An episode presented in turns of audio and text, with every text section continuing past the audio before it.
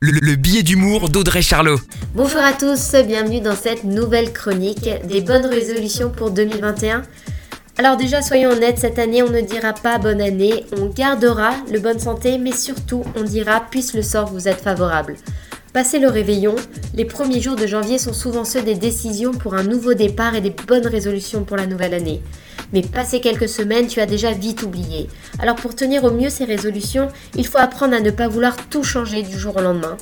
Si t'as pas encore fait ta petite liste, voici quelques idées pour te créer ta propre liste de bonnes résolutions pour cette nouvelle année. Changer de travail? C'est sûr qu'avec cette année, plus d'une fois, tu es réfléchi, tu t'es posé cette question, mais peut-être qu'il est temps de prendre la décision. Enfin, lire un livre une fois par mois, parce qu'on s'y est mis pendant les confinements et que ça nous a apporté beaucoup de bien. On continue sur cette lancée. Faire plus de sport, pareil. Tous les jours, par exemple 30 minutes, ça permet de relâcher la pression et de se sentir mieux dans son corps. Savoir dire non, manger plus équilibré et prendre plaisir à cuisiner, dépenser mieux, finir les achats compulsifs, on achète moins mais mieux, prendre du temps pour se détendre, faire un peu de méditation, les massages, le bien-être mental est tellement essentiel pour affronter le quotidien. Bref, c'est tout ce que nous aura appris 2020.